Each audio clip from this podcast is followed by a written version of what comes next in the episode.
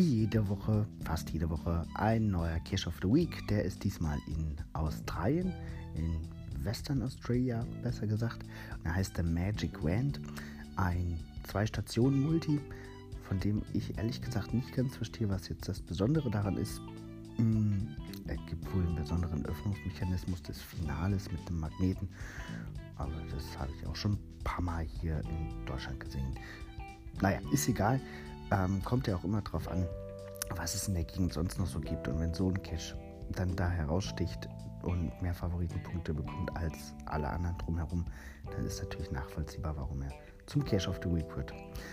Ähm, den schreiben wir auch mal mit auf unsere Agenda, weil Australien eines der wenigen Länder ist, in denen es ja nicht nur für das Land selber, sondern auch für die ganzen Bundesstaaten äh, Geocaching-Souvenirs gibt.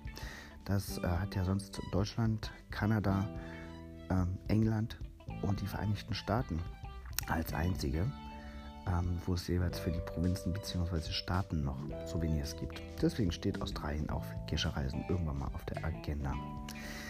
Ja, mh, mm, ansonsten hat Groundspeak den Trailer veröf äh, veröffentlicht für das GIF Festival. Der ist sehr sehenswert, den verlinke ich auf jeden Fall in der Beschreibung. Es gibt derzeit fast 350 GIF-Events. Eins davon ist ein Mega. Da werden wir uns die Woche auch nochmal drüber unterhalten. Also GIF Inter äh, Geocaching International Film Festival. Ich denke, das wird sich lohnen. Das wird eine coole Sache. Habt einen schönen Tag. Bis bald im Wald.